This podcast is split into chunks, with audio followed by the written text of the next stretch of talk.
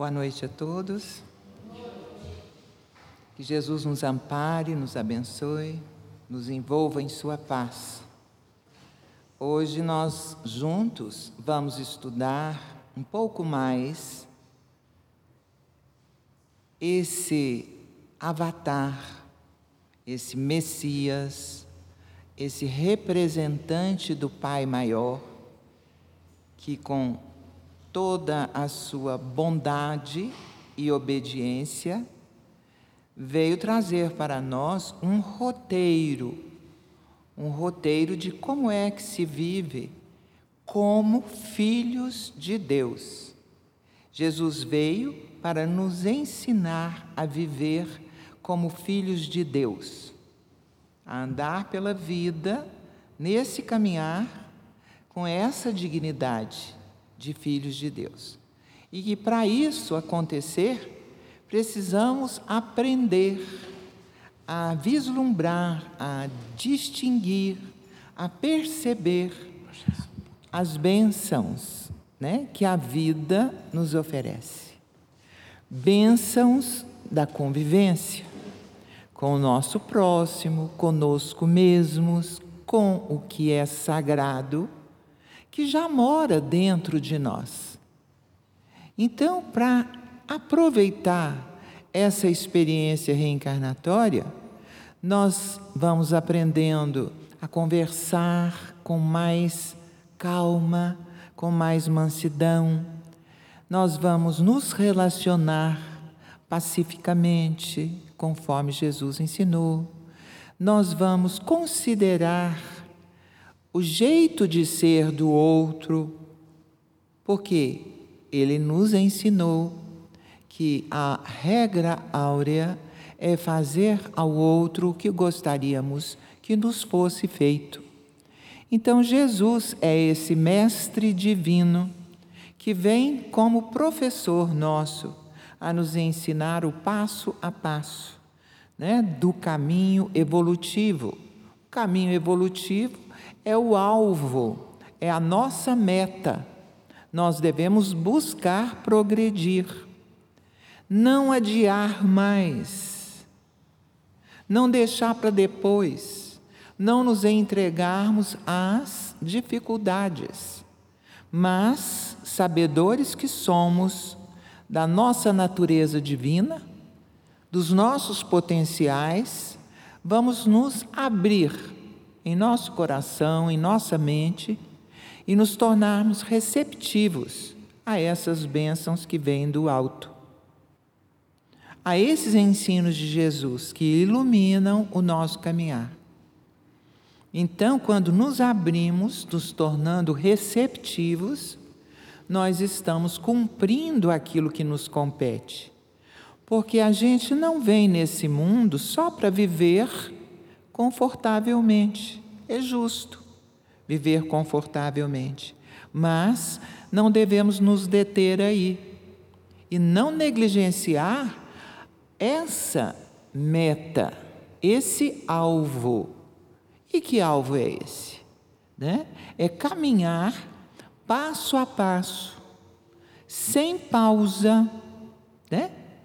determinadamente, perseverantemente, em busca do nosso próprio aprimoramento. Por isso, Jesus se fez modelo para ser imitado. Ele se fez guia, porque conhece as dificuldades da vida terrena.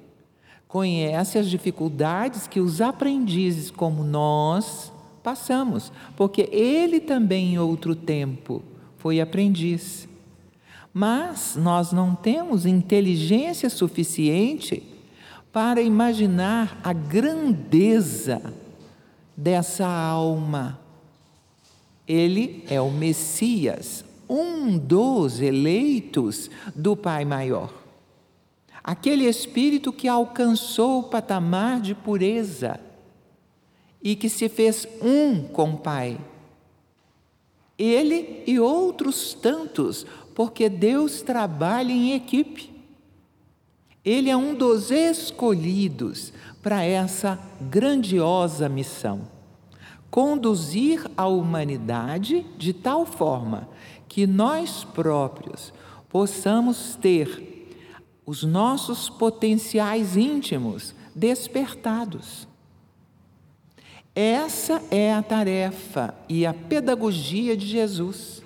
É o que caracteriza o seu modo de ser e de viver. O seu ensino se fundamenta nesse aspecto no fazer desabrochar, despertar os potenciais humanos que cada um de nós já traz, pelas muitas experiências que a gente tem vivido. Cada hora, cada dia, cada minuto é precioso em nossa vida. E cabe a nós escolher se queremos aproveitar para o nosso próprio crescimento e libertação ou se nós escolhemos para a nossa servidão, para o nosso aprisionamento. Na questão 614 do Livro dos Espíritos, que faz parte da terceira parte desse livro, dessa obra basilar, está escrito que a lei divina é aquela que está de acordo com Deus, com o Pai. O bem é regra imutável do Criador. Todas as vezes que nós nos desviamos, deixamos de cumprir a lei divina, nós nos infelicitamos. É aí que sofremos. Então, é competência nossa buscar ser feliz, buscar ser integra, íntegro, buscar honrar essa dignidade de nascimento, de origem que nós todos temos. A nossa natureza é divina, a nossa origem é divina, porque nós somos frutos da, criado, da, da criação da criação de Deus. Porque eu não me criei, eu não me inventei. Eu sou fruto do pensamento e da vontade, do querer de um ser superior. Cada um de nós o é. Então, quando a gente foge, quando a gente deixa de conhecer e aplicar as leis de Deus, nós estamos estacionando ou nos prejudicando em nossa caminhada. Importa muito, então, que a gente busque esse conhecimento. Não só o conhecimento das leis relacionadas à vida física, né? tudo aquilo do nosso entorno, como a vida moral. Então é preciso considerar isso. Porque se somos dotados desse talento, que é o pensamento raciocinado, que é o poder de decidir, o arbítrio, o livre arbítrio, se é a nossa capacidade de agir, não só de escolher, mas também de agir, trazemos ao lado desse potencial a responsabilidade em fazer bem feito, em acertar. Então é preciso considerar tudo que a vida tem nos oferecido e procurar aproveitar o nosso tempo reencarnatório. É uma oportunidade bendita, é uma dádiva, é uma bênção. Sejam quais forem, forem as nossas dificuldades, sejam quais forem as crises pelas quais passemos. Os conflitos, os sofrimentos, são detalhes. Porque a meta continua a mesma. E todas essas dificuldades, o que parece ser empecilho, na verdade, são recursos da vida para nos fortalecer para que a gente possa se tornar resiliente, forte em relação às dificuldades. É por isso que Allan Kardec na questão 625 do Livro dos Espíritos, pergunta aos espíritos, aos espíritos codificadores, que são também espíritos missionários, talvez não da altura de Jesus, mas já num grau elevado de purificação, num grau elevado de, de evolução propriamente dita, né? São espíritos preparados para missões importantes. E eles ajudaram, estiveram juntos com Allan Kardec, um grande missionário que naquele tempo, há quase 200 anos, né? Ele ele se propôs a aceitar o convite de Jesus. É para implantar aqui na terra o consolador prometido. Prometido está escrito lá em João. João 14. Ele enviaria um consolador que colocaria em ordem todas as alterações que durante os séculos foram feitas em relação aos seus ensinos. Tornaria claro aquilo que não estava claro dos ensinos que ele trouxe. Porque Jesus é nada mais, nada menos do, do, do que um educador, do que um mestre, do que um regenerador da humanidade. Ele é, segundo Allan Kardec aqui na questão, a questão é desse jeito, ó. Qual o tipo mais perfeito que Deus tem oferecido ao homem para lhe servir de guia e modelo? Aí os espíritos responderam: Jesus. Jesus é o escolhido, o ungido do Pai, para estar aqui conosco até o fim dos tempos. Porque ele é o condutor, o libertador da humanidade. Por que, que os, os espíritos invisíveis disseram isso a Allan Kardec? Porque é, justifica Allan Kardec no comentário a essa resposta. Para o homem, Jesus constitui o tipo da perfeição moral a que a humanidade pode desejar na Terra.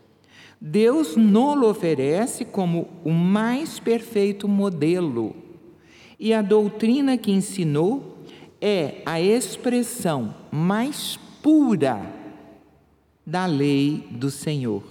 Porque, sendo ele o mais puro de quantos têm aparecido na terra, o Espírito Divino o animava. Então, será que outros mestres também colaboraram com esse projeto de Jesus, projeto divino para salvar a humanidade da animalidade? Outros, com certeza, auxiliaram, também vieram a este mundo, como Confúcio, lá no Oriente, como Buda, Gautama Buda, como Sócrates, Platão, Aristóteles na Grécia e muitos outros pensadores e filósofos. E no Ocidente, muitos em vários ramos de interesse humano demonstraram perfeita ligação com a justiça, o amor e a caridade, como Martin Luther King, como Mahatma Gandhi, como Irmã Dulce, e aqui no Brasil, a Irmã Dulce, ou como Madre Teresa de Calcutá, na Europa. Quantos? E agora, recentemente, né? Allan Kardec e também Chico Xavier. Quantos espíritos amigos, quantas almas irmãs se ofereceram para realizar esse concurso, né? Para avançar, para fazer impressionar as mentes humanas com a sua postura ou com a sua sabedoria. Porque, na verdade, o que buscamos aqui é aprender. E a gente aprende com mestres, com guias, com modelos.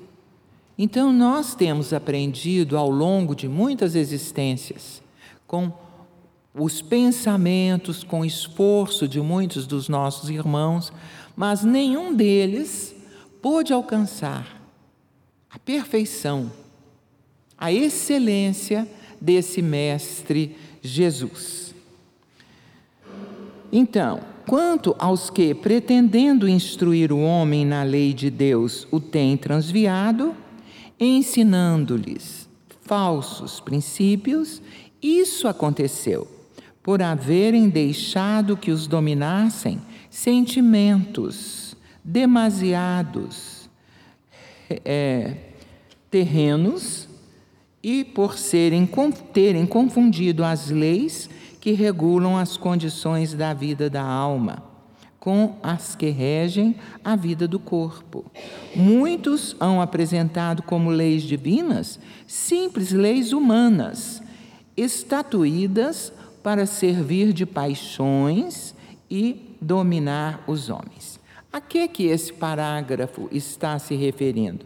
Está se referindo aos profetas, né, que também buscaram trazer mensagens, alertas, avisos, sempre em uníssono, em união com o plano maior divino. Mas outros tantos que ensinam coisas deturpadas é porque estão muito mais interessados nos ganhos materiais e ilusórios do que nos valores perenes do espírito. Então confundem as coisas, né?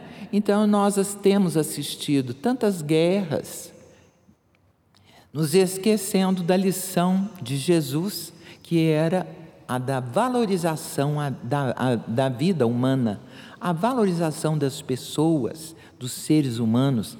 Então, muita guerra foi promovida até em nome de Deus. Né? Então, muita ambição, muito desvio do que seja realmente a lei do amor, da justiça e da caridade. Então, esses escolhidos por Deus, que são os Messias, eles têm uma luminosidade própria né, uma capacidade de transmitir né, aquilo que querem ensinar. Então, Jesus nunca constrangeu ninguém e ninguém ficou imune da sua influência magnética aqui na Terra. Se vocês tiverem oportunidade, assistam aquela série, é, como é o nome? Chose Chosen. Chosen. Hã? Chosen. Então, muita coisa ali está revelada, principalmente na conduta desse mestre, que se reveste de grande empatia, de grande simplicidade, de grande amorosidade. Então, vale a pena né, a gente ver como é que ele se conduziu ali está sendo bem fiel em muitos aspectos né, dos ensinos, inclusive aquele que trata do chamamento de Mateus. E aqui nesse livro Bênção de Paz, Emmanuel faz um comentário muito interessante a respeito do chamamento de Mateus. Mateus que era odiado pelo povo, tido como traidor da raça e do judaísmo, que era uma religião dos judeus, que tinha o caráter de muito rigor e de muito legalismo.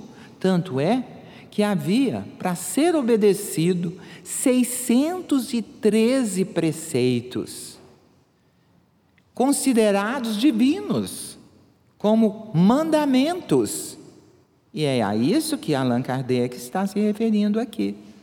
Né? Muita coisa foi colocada na religião que são falsos princípios. Quando Moisés elaborou esses 613, Moisés ou o conjunto de pessoas, na época, elaboraram esses 613 preceitos, e revestiram-no ou disseram ao povo que eram ordens divinas, era um meio de frear o povo, porque nós naquele tempo ainda éramos muito rudes. Era muito difícil conduzir o povão, então era preciso freios, amedrontar. Até a, Idade Média, então muitos séculos se passaram, utilizava-se esse recurso. Né? E é por isso que as pessoas naquele tempo eram muito voltadas aos rituais, aos cerimoniais, né? coisa que Jesus nunca ensinou. Ele nunca se prendeu a nenhum cerimonial. Botou por terra o rigorismo do respeito ao sábado, quando era dito que sábado não se podia fazer nada, né? mas ele curava durante os sábados para confrontar né? com, essa, com essa disparidade de se considerar o sábado um dia mais importante do que uma vida humana. Então, ele foi condenado exatamente porque ele afrontava esse rigorismo da lei judaica. Então, esses 613 mandamentos, preceitos da lei mosaica, não tem nada a ver com o divino sagrado. Nós devemos saber dos dez mandamentos, do decálogo. esses mandamentos, sim, né? Tem todo um conteúdo e um carimbo de ordem divina. Porque é claro que não se pode matar, por exemplo. E matar não é só dando um tiro ou uma facada ou tirando a vida da pessoa. Matar pode ser maltratar, porque quando nós maltratamos o nosso semelhante, nós estamos agindo de uma forma que podemos abafar as suas iniciativas, a sua essência. Nós podemos estar né, maltratando, ferindo o íntimo de um, de um semelhante nosso, de um irmão nosso. Por isso que Jesus era brando, era pacífico, era pacificador, né? demonstrou tolerância, benevolência, indulgência, compreensivo. E numa das questões do livro dos Espíritos, também, Allan Kardec é, pergunta aos espíritos codificadores: como seria que Jesus compreendia a caridade? E eles respondem que Jesus a entendiam como benevolência para com todos. Olha, isso aí não é fácil, porque a gente que nasce, renasce, nasce, renasce, convive com amigos e com adversários, Pode ser que num momento ou outro a gente não queira ser tão benevolente com alguém que a gente suspeita que nos fez mal, ou que a gente tem uma natural antipatia, é consequente de uma vivência anterior. E aí nós precisamos então fazer o treino né, da benevolência, justamente com todos, não só com aqueles que se afinizam conosco. Isso é um projeto difícil, mas é cabível. É importante que a gente enfrente essa realidade. Porque, como somos aprendizes da vida e ainda não alcançamos patamar evolutivo de perfeição, é natural que a gente enfrente dificuldades não só materiais na luta do dia a dia, mas também dificuldades no relacionamento. Afeto que nos afeta. É preciso pensar nisso, né? E para que a gente possa caminhar com leveza, aprendendo de tudo e de todos, a gente precisa considerar o outro como irmão. Né? Se eu tenho uma certa dificuldade, preciso né, transformar esse sentimento que é ruim num sentimento bom. Por isso, Jesus recomenda que é caridade também, a gente ser benevolente com todos, indulgente com as falhas alheias. Por quê? Porque se a pessoa é aprendiz, eu também sou. Se a pessoa falha, eu também falho. Eu também resvalo no meu caminho é compreensível que a gente aprenda a ser benevolente e indulgente com as falhas do nosso semelhante. Porque ninguém é perfeito e ninguém é juiz. É louco quem julga os outros. É. Não devemos julgar nem vigiar. A censura, devemos voltar a censura para nós mesmos cuidando do nosso interior. Não vigiando e ditando para os outros o que os outros devam ou não devam fazer. Então é tarefa nossa nos controlarmos nesse sentido. Porque muitas vezes a gente não tem paciência com o nosso semelhante. A gente quer dizer, não, você tem que fazer assim e assado, porque assim e assado que é o certo. Mas é preciso aprender a respeitar os pontos de vistas dos outros, porque cada um de nós é único, cada um de nós é, temos uma experiência diferente de vida, portanto, pontos de vista diferentes também. Então, que a gente saiba amenizar a convivência, extinguindo exterminando as contendas e tudo aquilo que possa machucar o nosso semelhante. Às vezes, a gente tem vontade de dizer algumas verdades para o outro muito próximo de nós. E que aquela, aquela coisa, aquela atitude ou o jeito de ser do outro está nos incomodando. Então a gente tem vontade de desabafar e falar: você é isso, você é aquilo e aquilo outro porque você fez isso, aquilo e aquilo outro. Mas é preciso certa dose de respeito e consideração. Por quê? Porque a verdade que a gente sabe a respeito do semelhante é como toda verdade, é como uma pedra preciosa. Tanto pode embelezar, como alegrar, como ferir. Porque se eu sento essa pedra preciosa na cara de alguém, machuca. Então é preciso que a gente tenha aquela devida consideração para com o outro. A verdade é muito maravilhosa, mas deve ser dosada. Né? É preciso respeitar o nosso semelhante nesse sentido, para não magoar nunca aqueles que nos cercam. Essa é uma forma de viver muito é, sábia. Né? Para que criar inimigos? Para que permitir que o outro pense mal de nós? Por que, que nós vamos influenciar na fabricação de energias negativas em cima de nós? Então vamos aprender a ser brandos e pacíficos, inteiros. Não precisamos ceder naquilo que a gente acredita ser verdadeiro para agradar ninguém, mas tenhamos a postura respeitosa, como ensinou e vivenciou Jesus. Então, indulgência para com semelhante, para com todas as ações erradas, falseadas, do jeito que for. A gente tem que ser indulgente. Mas não seguir o mesmo caminho, o mesmo erro do outro. Podemos considerar aquilo que fazem, que é certo e que não é certo, não precisamos ir atrás, não precisamos julgar, ninguém de nós é juiz.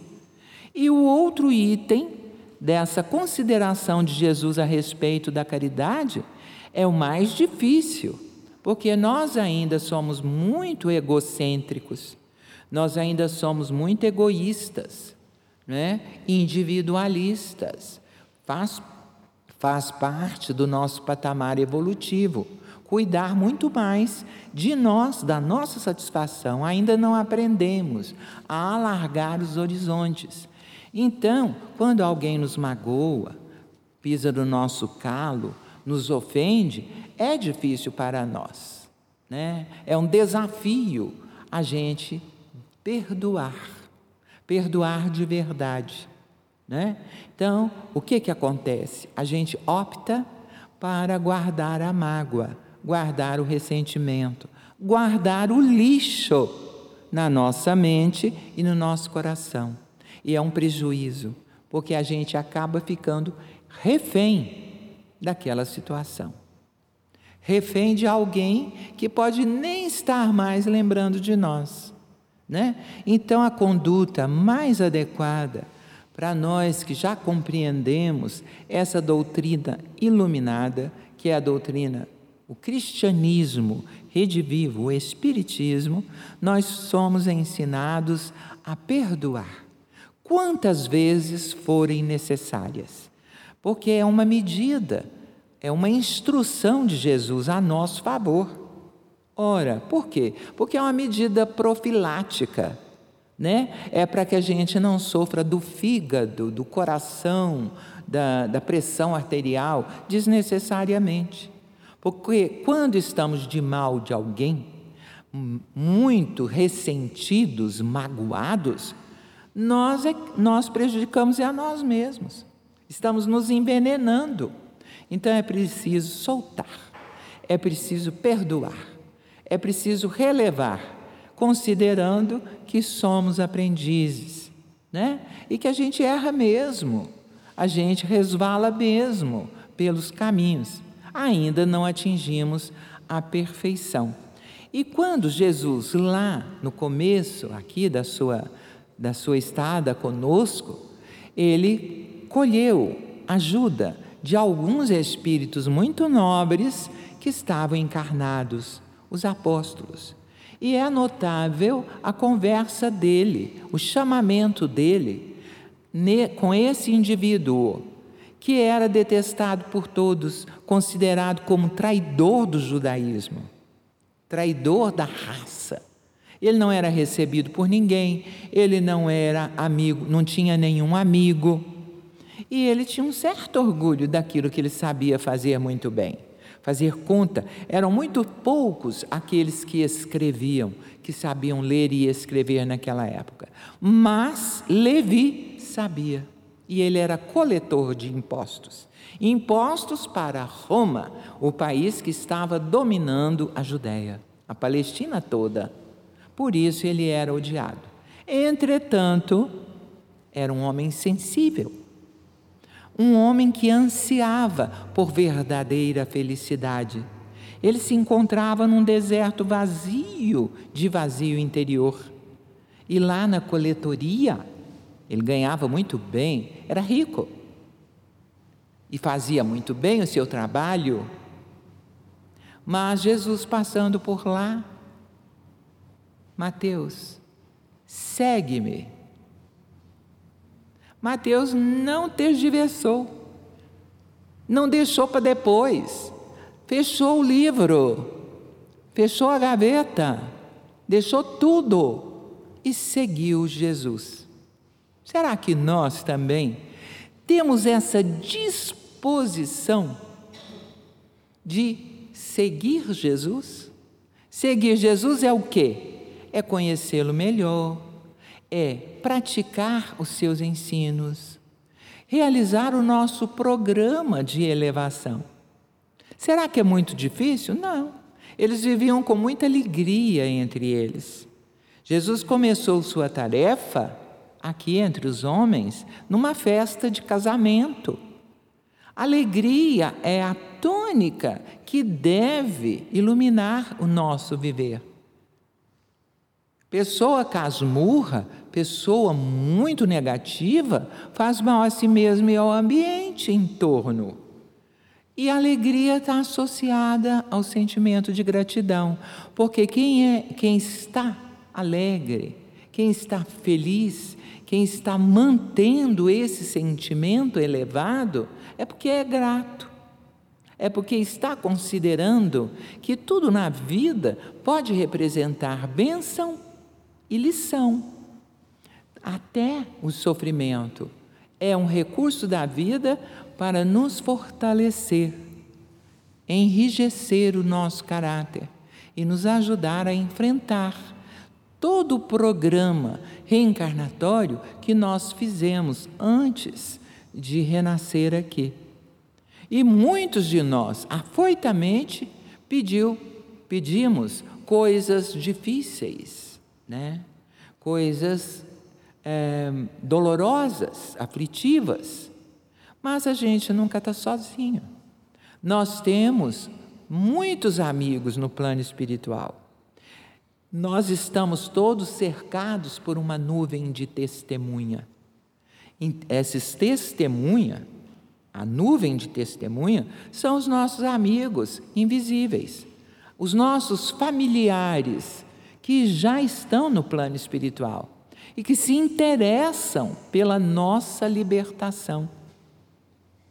Libertação do quê? De todas as amarras, de todas as encrencas que nos colocam para baixo, fazendo com que nós esqueçamos da nossa grandeza de filhos de Deus.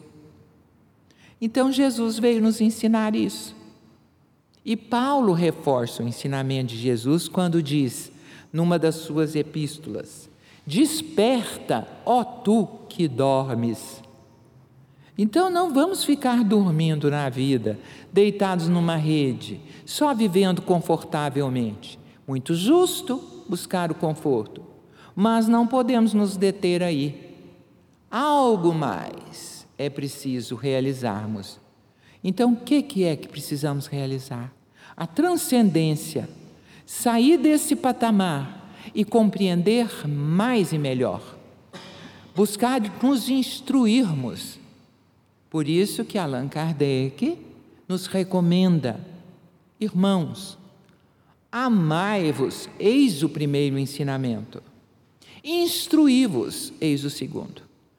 Então é preciso que a gente trabalhe os sentimentos.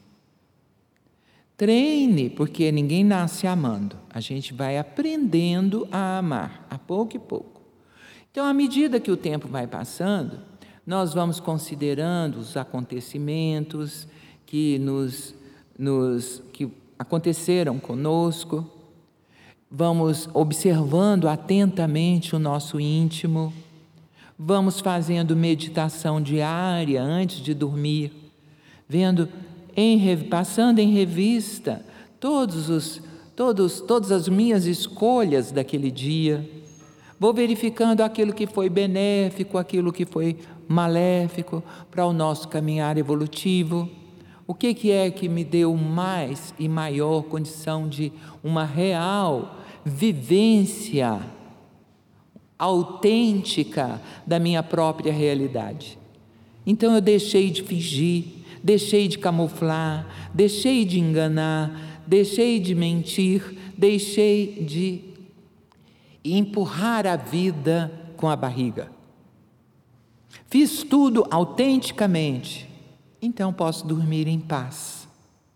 Mas, se em algum momento eu poderia ter sido melhor, aí eu planejo né, que na próxima ocasião, no dia seguinte, eu vou me esforçar para alcançar algo melhor. E é assim, passo a passo, sem pausa, que a gente vai se trabalhando, sem esquecer da nossa comunhão com o sagrado. Por quê? O caminho que nos conduz ao reino dos céus é composto dessa consciência, o dever cumprido em primeiro lugar, aquilo que nos compete como obrigação como dever, devemos fazer da melhor maneira, dar o melhor de nós. Porque às vezes a gente só cumpre aquilo que é pedido, mas quando a gente coloca algo mais, aí estamos qualificando a nossa humanidade, buscando a excelência. Dever cumprido. Comunhão com Deus. Como é que se comunga com Deus? A nossa origem, a fonte de todas as bênçãos, por meio de Jesus e dos seus ensinos. Ninguém vai ao Pai senão por mim, disse Jesus. Então é preciso conhecê-lo, é preciso estudar os seus ensinos, é preciso praticar esses ensinos e nos aplicarmos nesse guia, nesse modelo. Então, dever cumprido, comunhão com Deus através da oração, da conversa espontânea, como Francisco de Assis fazia quando queria falar com Jesus. Como hum, é, Santa Teresa d'Ávila conversava com Cristo. Até viu ele em pessoa, que se materializou na sua cela de freira. Né? Discutia com ele, planejava com ele certa vez. Ela reclamou com ele: Ó oh, Senhor, estou sofrendo muito porque perdi a minha fé. E ele disse para ela: É assim que eu trato os amigos. Quer dizer, desafios, né? para treinar a superação, para treinar a transcendência. Vida de Chico Xavier não foi fácil. Teve muitos obstáculos, muitas dificuldades, muitas dores. A vida de Allan Kardec foi toda ela pontilhada de más interpretações e até calúnias. Mas ele não entregou os pontos, não desanimou. Vida de nenhum espírito elevado que tenha alcançado esse, a realização de uma meta foi fácil. Nem no campo social, material, tecnológico ou das invenções foi fácil, não. Os primeiros que estudaram a medicina, que estudaram o corpo humano, que descobriram, por exemplo, que o sangue, o avental sujo, a falta de asepsia matava os pacientes, eles foram muito censurados e montaram uma reserva muito grande em relação a esses que tentam inovar que tentam trazer para a humanidade verdades libertadoras.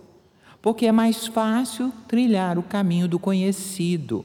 Quando vem algo que é novidade, nós muitas vezes resistimos.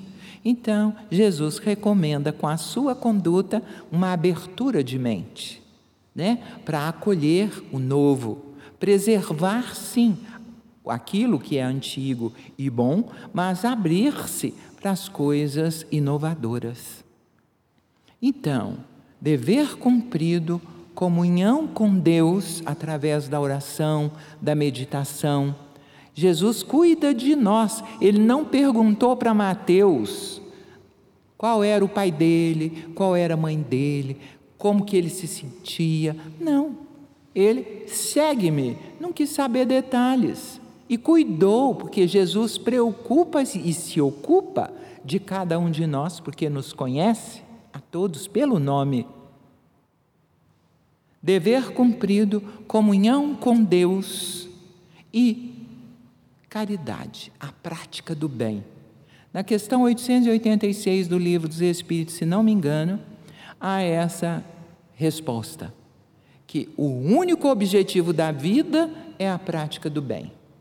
Então é o bem que nos liberta, é o bem que nos faz aproximar do guia e modelo de toda a humanidade, que exemplificou a bondade simples e todas aquelas qualidades lembradas por ele, instigadas por ele, convocadas por ele, quando nos convidou lá no Sermão do Monte a nos tornarmos cidadãos desse reino que ele viria inaugurar. Ele que disse: o filho do homem, ele próprio, ele se referia assim, porque alcançou na sua humanidade o patamar completo. O filho do homem não veio para ser servido, mas para servir. Isso é muito profundo. É servindo que nós vamos nos libertando. Quem não serve para servir, não serve para viver. Porque é nesse conteúdo do despojamento, do trabalho íntimo, do alcance da generosidade, do estilo altruísta de vida, e que, que é que nós vamos nos qualificando como seres humanos. Então, a nossa tarefa é nos tornarmos humanos de verdade. Então, nessa página que eu prometi falar com vocês, ler para vocês, que está aqui no livro Benção de Paz, psicografado por Chico Xavier, pelo Espírito Emmanuel, diz assim: tem uma citação de Mateus. Ele mesmo conta como é que ele foi convocado para aquela missão. Ele que se tornou o aquele que registrou os fatos, os acontecimentos, os ensinos de Jesus, as parábolas, todo o encaminhar da, do, dos fenômenos, das curas. Ele registrou tudo. Então a missão dele era importante. E Jesus sabia quem ele escolhia, conhecia o coração e os talentos íntimos de cada um. Diz assim: partindo Jesus dali, viu um homem chamado Mateus sentado na coletoria e disse-lhe: Segue-me. Ele se levantou e o seguiu. Ninguém de bom coração resiste ao chamamento de Jesus, né? o magnetismo que ele traz. É importante verificar que o Mestre não estabelece condições para que o discípulo lhe compartilhe a jornada. Ele não quer saber se é casado, se é solteiro, se é homem, se é mulher. Aqueles seres, aquelas almas que querem segui-lo, que fazem a adesão ao seu programa, são geralmente almas fortalecidas no ideal de servir não pergunta se ele se julga dotado com a força conveniente. Nós sabemos que Mateus era odiado. Então, lá dentro dele, ele trazia mágoas, ressentimentos. Mas Jesus não pergunta para ele se ele se julga feliz ou infeliz, dotado ou menos dotado, aceito ou não aceito pela sociedade se é fraco de espírito, se é demasiadamente imperfeito, se sofre em família, se possui débitos a solver, se padece tentações, se está acusado de alguma falta, se retém valores de educação, se é rico ou pobre de possibilidades materiais. O Senhor diz apenas: segue-me como quem afirma que, se o aprendiz se dispõe, ó, essa palavra é chave, disposição, abertura, né? se dispõe realmente a segui-lo, será suprido de, socor de socorros eficientes em todas as suas necessidades. Quer dizer, não precisa preocupar, Mateus, tudo que for importante, tudo que for necessário para o seu caminhar evolutivo, você terá. E conosco também. Quando nós nos aliamos, quando nós aderimos a esse programa de Cristo, nada que é realmente importante para a nossa vida espiritual deixará de chegar até nós. A lição é clara e expressiva. Reflitamos nela para que não venhamos a permanecer na sombra da indecisão. Então, o convite aqui, meus irmãos, é para que nós façamos essa adesão de uma forma assim que nós possamos nos entregar naturalmente, espontaneamente, simplesmente a esse mestre de amor que, nas palavras do padre Antônio Vieira, no Brasil, no tempo do Brasil colônia, era um grande orador, o padre Antônio Vieira. Ele disse que Jesus, o Messias, vindo dos páramos celestiais, assumiu aqui nessa terra, na universidade do mundo, a cátedra, uma única missão, a de ser mestre dos homens, para que eles se tornem bons, justos e dignos.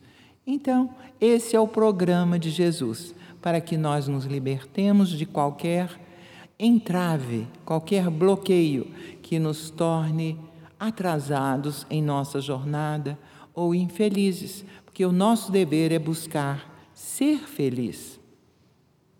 Essa é a nossa tarefa. Vamos cuidar de nós, do nosso íntimo, porque a tarefa indelegável, uma tarefa que não dá para deixar para ninguém resolver, somos nós mesmos. Nós não podemos mudar o outro, mas podemos mudar a nós próprios, transformando-nos todos os dias, para que a nossa luz possa brilhar conforme disse Jesus. Faça brilhar a vossa luz, fazei brilhar a vossa luz. Então é isso o recado de hoje. Eu agradeço muito a atenção de todos e desejo um ano muito feliz. Que eu acho que eu não vim aqui não, né? No começo do ano. Então, feliz ano novo, né? Que seja novo todos os dias. Uma boa noite.